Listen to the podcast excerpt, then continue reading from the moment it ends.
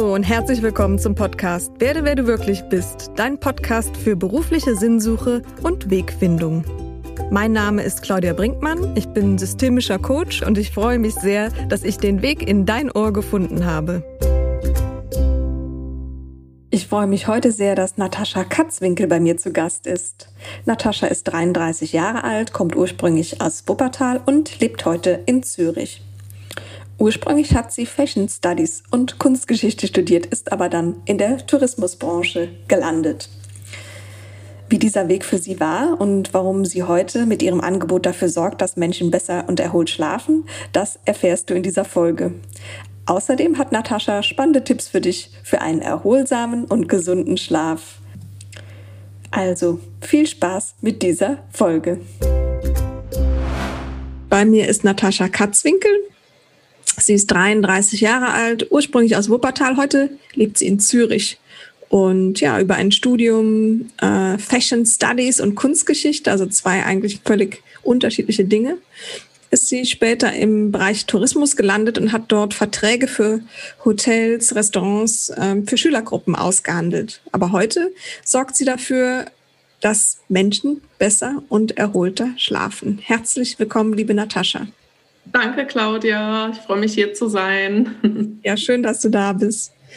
So, bevor es dich in die Selbstständigkeit verschlagen hat, hattest du einen mega anstrengenden Job, wie du mir im Vorgespräch erzählt hast, nämlich in der Tourismusbranche.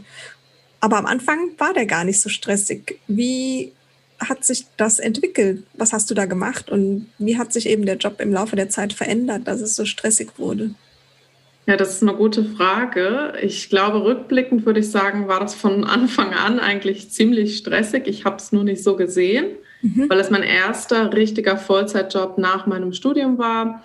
Ich war in die Schweiz gekommen wegen meines Ex-Freundes, brauchte unbedingt einen Job. Man hat ja nur drei Monate Zeit, ansonsten muss man das Land verlassen. Okay. Und ich war im Grunde verzweifelt. Ne? Und dann habe ich den Job angenommen. Ich kannte aber die Firma auch von früher, vom Hörensagen und fand das spannend.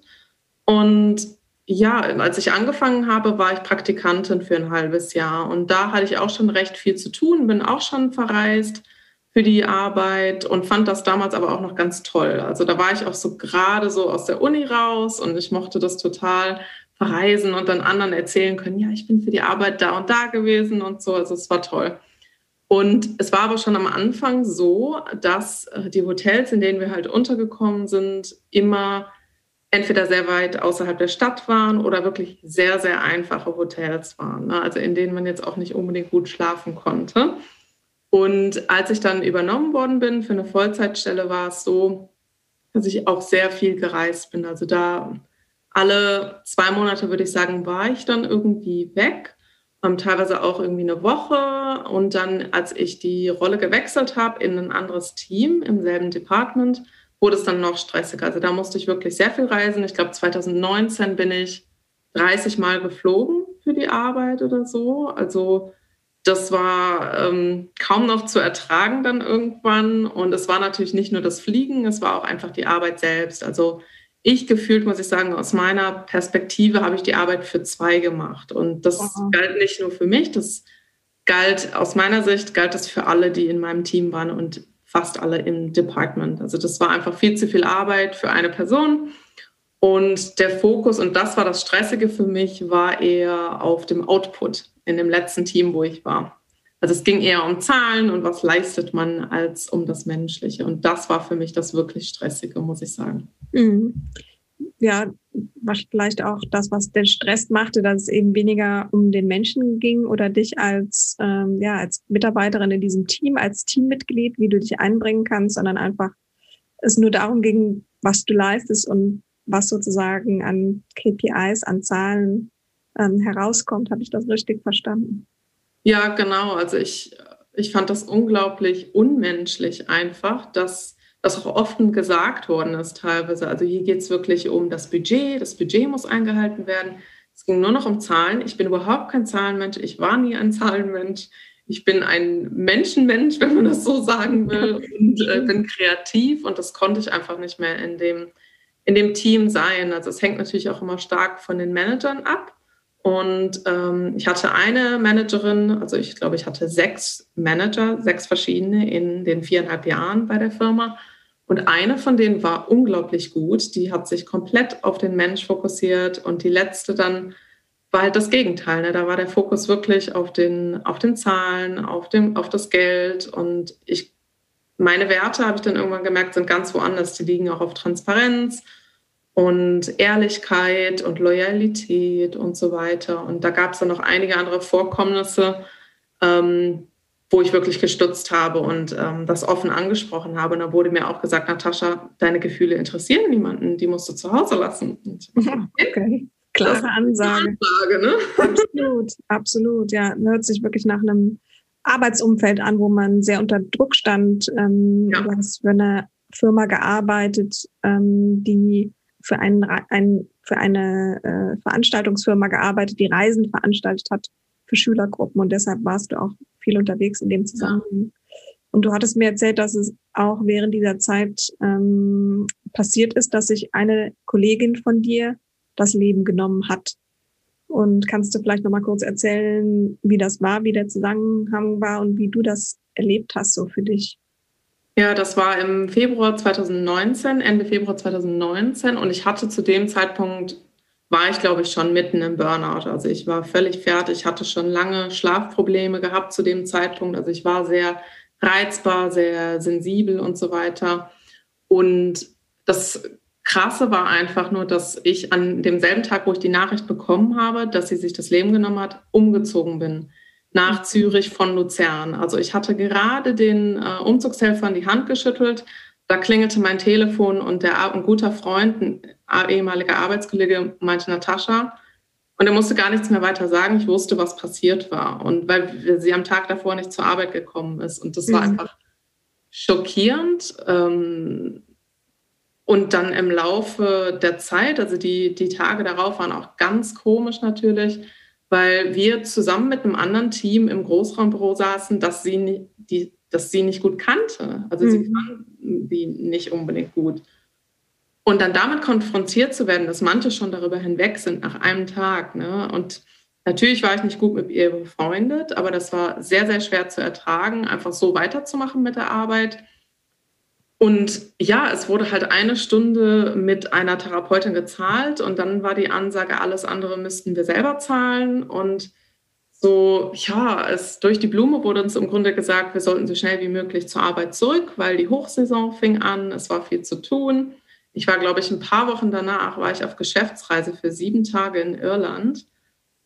Und da habe ich extrem viel getrunken, muss ich sagen, rückblickend. Also es war die einzige Zeit, wo ich wirklich viel getrunken habe ähm, nach diesem Vorfall, weil ich anders damit nicht klargekommen wäre während dieser Geschäftsreise. Es war ganz krass. Und danach war ich dann Grunde abstinent für irgendwie ein halbes Jahr und auch zuckerabstinent und so weiter. Und ja, aber das war schwerer Vorfall und auch äh, managermäßig, muss ich sagen, wurde das aus meiner Sicht auch nicht gut gehandhabt. Also es hätte viel mehr Unterstützung geben müssen. Und das war auch wie so ein Schlag ins Gesicht. Und da habe ich mir gesagt, jetzt musst du einen Plan machen, du musst da raus, ansonsten gehst du auch kaputt. Mhm. Du hattest ja mal den Satz gesagt, es hat mich innerlich aufgefressen. War das diese Situation, in, in der du warst, die du so beschrieben hast, mit dem vielen Druck, dass der Mensch eben eigentlich so nichts zählte, sondern nur das, was so rauskam und selbst ja, der Verlust einer Kollegin, ähm, also wirklich der Verlust durch äh, durch ihren, ähm, ja, durch ihr selbstgewähltes Ausscheiden wurde, ja, wurde fast so ein bisschen übergangen. Ja, genau, das wurde übergangen und das hat mich auch wirklich enttäuscht, zutiefst enttäuscht einfach zu sehen, dass da gar keine Menschlichkeit irgendwie vorhanden ist. Und das hat mich wahrscheinlich aufgefressen, aber auch einfach allgemein diese Unzufriedenheit mit dem Job, die war ja schon viel früher da gewesen. Und äh, ich hatte extreme Magenkrämpfe teilweise nachts ähm, da konnte ich mich gar nicht mehr bewegen. Also ich konnte gar nicht mehr zum Telefon greifen, weil ich keinen Zentimeter mich bewegen konnte. Und war bei verschiedenen Ärzten und so, und die haben halt auch keine Ursache dafür gefunden. Und ja, ja das hat mich irgendwie körperlich immer ähm, weiter zum Anschlag gebracht, sage ich mal. Mein Arzt meinte dann auch irgendwann, sie müssen die Reißleine ziehen, es geht so nicht weiter. Ähm, ich hatte da auch alles Natürliche ausprobiert für den Schlaf, ähm, alles außer Schlaftabletten, weil das wollte ich nicht. Das es hat einfach nichts gebracht. Ja. War das der Moment, wo du dann so für dich den Entschluss gefasst hast, wirklich auszusteigen, als dir der Arzt sagte, sie müssen eine Veränderung herbeiführen? Hast du dann gesagt, so, okay, jetzt, jetzt ist es auch dieser Job, den ich jetzt hinter mir lasse? Oder, oder war das ein Prozess oder wie war das für dich? Ja, ich wusste das eigentlich, glaube ich, schon früher. Also irgendwie 2008, Ende 2018 vielleicht. Und dann kam das Angebot, in das andere Team zu wechseln. Und dann habe ich das erstmal gemacht, obwohl ich eh schon unzufrieden war. Und dann, als der Arzt gesagt hatte, Sie müssen den Stress runterfahren und so, ähm, dann habe ich, als er es das erste Mal gesagt hat, habe ich gesagt, ja, natürlich, aber irgendwie weiß ich nicht wie, weil ich habe nie Über Überstunden gemacht. Also ich bin immer pünktlich gegangen. Das war nicht mhm. der Stress. Der Stress war, dass das Menschliche gefehlt hat. Und als er dann das zweite Mal oder dritte Mal gesagt hat, sie sind ja auf dem Weg irgendwie zu schlimmen Krankheiten oder was weiß ich, äh, habe ich dann gesagt, ja, ich muss was ändern und ähm, habe dann wirklich angefangen auch einen Plan zu machen, innerlich einfach gesagt, ich kündige zu dem Zeitpunkt und innerlich habe ich es immer noch mal verschoben, wie rausgezögert, weil ich mir dachte, nein, das geht doch nicht, oh mein Gott, oh mein Gott, du kannst doch nicht kündigen, weil ich meine, in den meisten Ländern ähm, bekommt man ja kein Arbeitslosengeld, wenn man das macht. Mhm. Und das war halt so ein bisschen, ähm, ja, gruselig, sage ich mal, den Schritt zu wagen. Aber der Arzt hat mich da auch unterstützt. Und ähm, ich habe einen Attest bekommen, glücklicherweise, weil er einfach gesehen hat, dass es nicht mehr weiterging. Mhm. Okay. Also hat dir dein Arzt äh, quasi so ein bisschen geholfen, da die Reißleine zu ziehen. Und warst du dann zunächst arbeitslos? Also hast du einfach ohne neuen Job gekündigt oder wie ging es dann weiter? Ja. Ich habe ohne neuen Job gekündigt. Ich glaube auch, weil ich gemerkt habe, ich brauche erstmal jetzt eine Auszeit. Mhm. Ähm, also der Traum oder der Wunsch wäre gewesen, irgendwie eine Wanderreise zu machen irgendwo in Irland danach. Ne, das hatte ich schon mal länger im Blick gehabt, aber dann kam natürlich Corona und dann ging nichts mehr. Ich war ab Juni 2020 dann arbeitslos und arbeitssuchend. Und ich musste ja sowieso dann fürs Arbeitslosenamt äh, natürlich auf Stellensuche sein und so. Also ich habe die Zeit einfach dafür genutzt und gleichzeitig einfach für das Runterkommen, das Runterfahren. Und die Tatsache, dass ich ab März schon im Homeoffice war, hat mir so geholfen. Also dieser physische, physische Abstand zu der Chefin der ehemaligen und zu dem Arbeitsplatz, das war Gold wert war dann schon eine schöne Überleitung mit Abstand, dann quasi äh, ganz in den Ausstieg zu ja. gehen. Ähm, wie war denn die Zeit danach? Hast du sofort gewusst, was du so als nächstes machst? Oder hat sich das ergeben? War es ein Prozess? Ja, es war auf jeden Fall ein Prozess. Also ja, in der Zeit bei, äh, bei dem ehemaligen Arbeitgeber, ich hatte schon so einen Kurs gemacht in London, Internal Communications. Mhm. Also wie kommuniziert man effizient und offen mit Mitarbeitern? Mir lag das im Herzen, weil ich es da nicht gesehen hatte. Ja.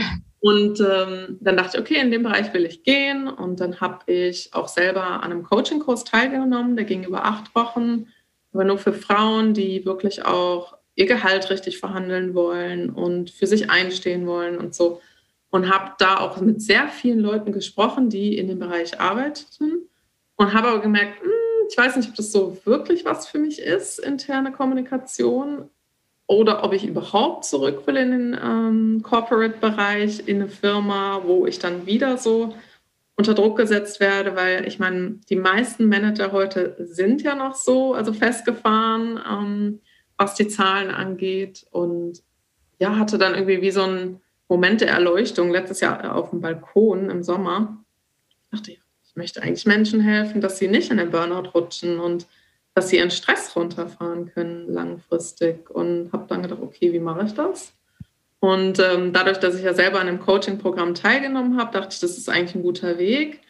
Und habe mich dann erst ähm, ja auf das Thema Burnout fokussiert und habe aber dann auch gemerkt, als ich dann endlich meine Schlafprobleme in den Griff bekommen habe vor einigen Monaten, dass das eigentlich das größere Thema ist, weil ich glaube, durch die Schlafprobleme ist erst mein Burnout entstanden oder konnte entstehen. Und deswegen liegt mir das so am Herzen, ähm, die Schlafprobleme. Mhm. Absolut, ja, kann ich sehr gut, sehr gut nachvollziehen, äh, nachvollziehen und auch verstehen.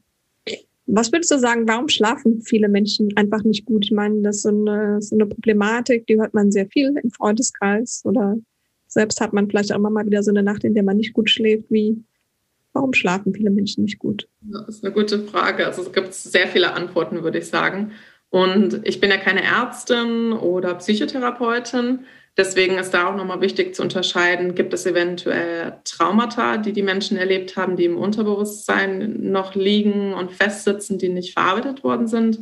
Das kann ein Thema sein. Dann kann es auch sein, dass es wirklich ähm, Schlafprobleme gibt, die jetzt nicht nur wegen Stress ähm, entstanden sind. Also zum Beispiel, ähm, ich glaube, es heißt ähm, Schlafapnoe, wenn der Schlaf, der Atem aussetzt nachts. Mhm. nachts. Mhm. Und man merkt es teilweise nicht. Man ist einfach nur erschöpft tagsüber. Und da, mhm. zum Beispiel da äh, kann ich nicht helfen jetzt als Coach. Dann gibt es auch noch ähm, das Restless Leg Syndrom, da wo man die ganze Zeit die Beine bewegt nachts, weil die so wehtun vielleicht und auch tagsüber wehtun. Also da würde ich auf jeden Fall empfehlen, wenn da der Verdacht besteht, zum Arzt zu gehen.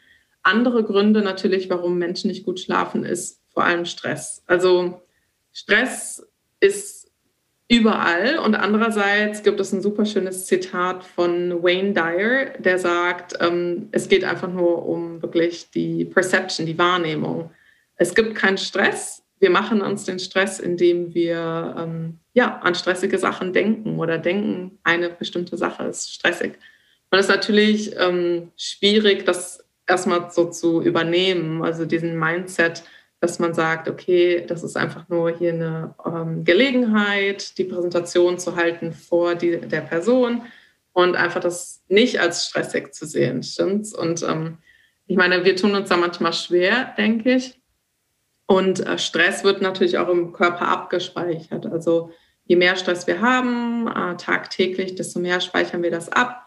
Unsere Muskeln werden hart und ähm, einfach die Grundanspannung im Körper ist viel, viel höher. Tiere zum Beispiel, wenn die gestresst sind, weil sie verfolgt werden von einem anderen Tier, ähm, dann entweder sterben sie, weil das andere Tier sie bekommt, oder aber sie stellen sich in diese Schockstarre und der Angreifer flieht zum, oder rennt wieder weg. Und dann ist es so interessanterweise, dass das Tier, das verfolgt wird, danach den Stress abschüttelt. Das zittert, das Tier. Und das sind diese Tremors auf Englisch.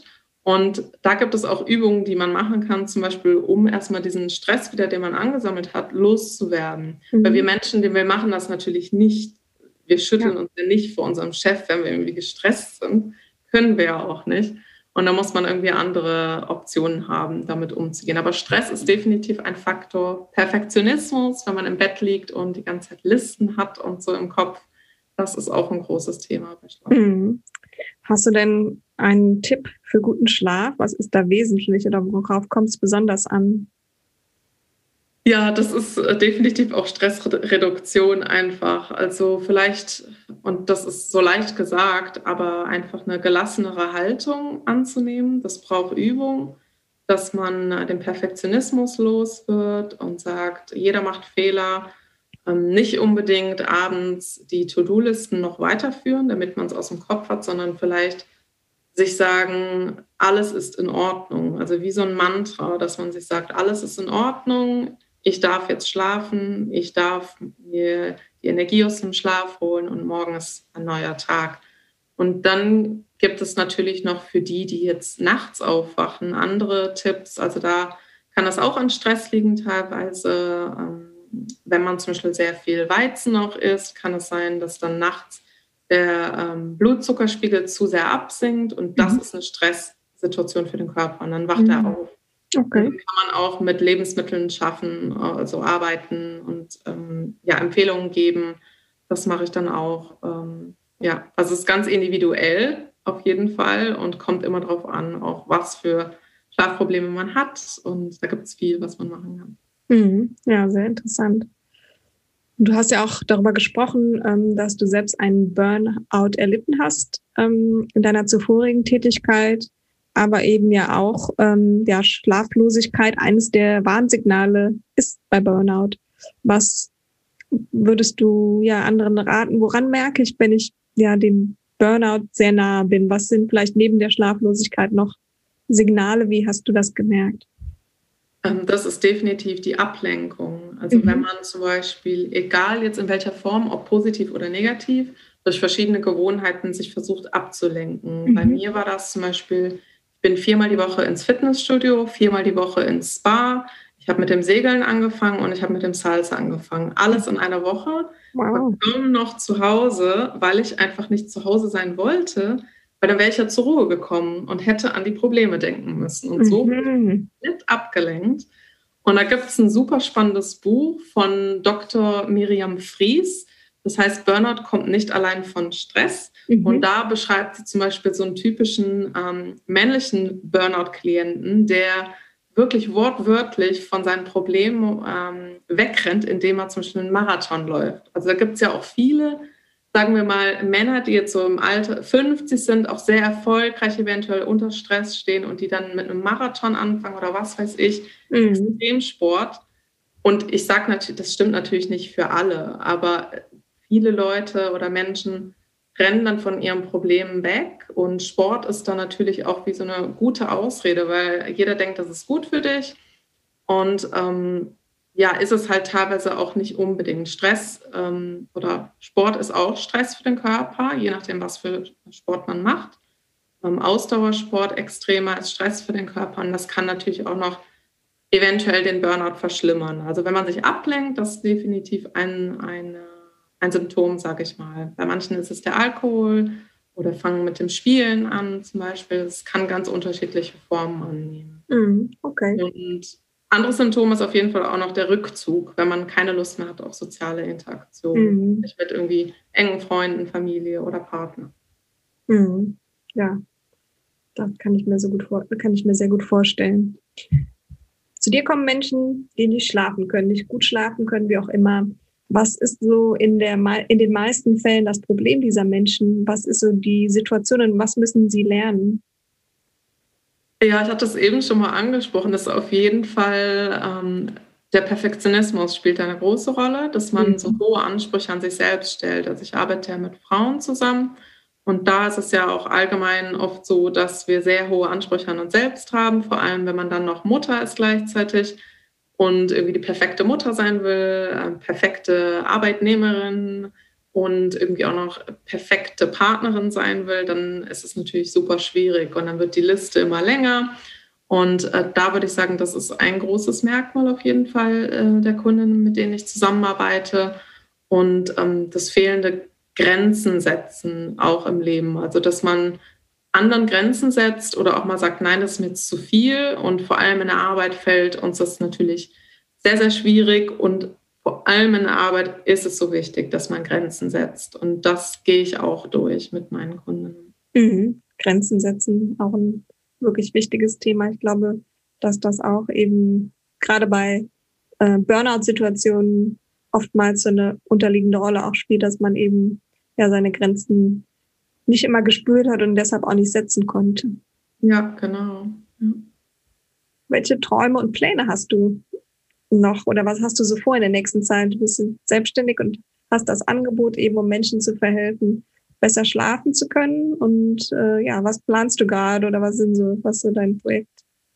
Ja, auf jeden Fall, dass ich so vielen Frauen wie möglich helfen kann, wieder schlafen zu können. Weil ich meine, es geht ja nicht nur um den Schlaf, wenn ich jetzt sage, ich biete so ein Schlafprogramm an, sondern da steckt ja meistens viel mehr dahinter, dass die Beziehungen eventuell darunter leiden, dass der Fokus oder das Gedächtnis darunter leiden, ähm, das Fitnesslevel. Ich meine, das Gewicht hängt auch damit zusammen, die allgemeine Gesundheit. Also ich möchte einfach mit dem Programm so vielen Frauen wie möglich helfen, wieder gesund zu werden und glücklich, sodass sie auch wieder Energie haben im Leben, um das zu machen, was sie wirklich machen wollen. Also das ist meine Vision für die nächsten Monate und was ich mir halt auch wünsche, ist, dass ich Firmen erreiche mit der Message, also das Stressreduktion, Burnout-Prävention und Schlaf vor allem, ähm, dass ich da mit Firmen zusammenarbeiten kann, langfristig, die die Message aufnehmen und an ihre Mitarbeiter weitergeben. Super, ja, ich glaube, das ist wirklich ein wichtiges Thema und ich kann mir vorstellen, dass viele Firmen auch also die, deren Mitarbeiter ihnen am Herzen liegt, diese Firmen gibt es ja auch, ja. Dass, ähm, dass die eben auch gerne bereit sind, ihre Mitarbeiter auf der Ebene zu unterstützen. Der Schlaf als gute Grundlage für das, äh, ja, für das Schaffen und Tun äh, dass, ihm, dass sie den Sinn darin sehen. Das kann ich mir sehr gut vorstellen. Wenn ich jetzt mehr von dir erfahren möchte, vielleicht schlecht schlafe, wie kann ich dich erreichen und äh, wo kann man vielleicht mehr von dir sehen oder hören? Mhm. Also ich bin auf zwei äh, Social-Media-Plattformen sehr aktiv. Das ist einmal auf LinkedIn, da findet man mich äh, unter Natascha Katzwinkel. Und auf Instagram bin ich seit einigen Wochen auch sehr aktiv unter calmer with Natascha. Ich bin auf beiden Plattformen hauptsächlich auf Englisch unterwegs, aber, aber ich arbeite auch gerne mit Frauen, die jetzt nur Deutsch sprechen. Ähm, ich nutze halt gern ja, Englisch und aber auch Deutsch. Also da findet man mich. Und meine Website nataschakatzwinkel.com, die ist nicht wirklich vollständig vollendet. Da habe ich mir gesagt, da lasse ich mal den Perfektionismus los. Ähm, daher empfehle ich wirklich allen, äh, mich über LinkedIn oder Instagram zu kontaktieren. Mhm. Ja, und wir werden natürlich die Links auch gerne in den Show Notes hinterlegen.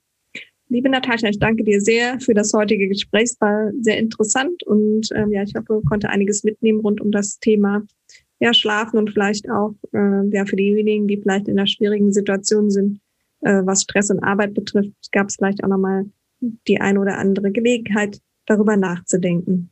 Dafür ganz lieben Dank und äh, ich wünsche dir auf jeden Fall weiterhin alles Gute und ja, ganz viel Erfolg, dass du vielen sehr viel gesunden Schlaf schenken möchtest. Ja, danke schön, Claudia, und danke für die Möglichkeit, hier sein zu dürfen. Hat mir viel Spaß gemacht. Du aktuell unzufrieden in deinem Job? Würdest du gerne herausfinden, was noch auf dich wartet? Dann buche dir jetzt dein kostenloses Klarheitsgespräch auf www.claudiabrinkmann.com. Den Link dazu findest du auch in den Show Notes.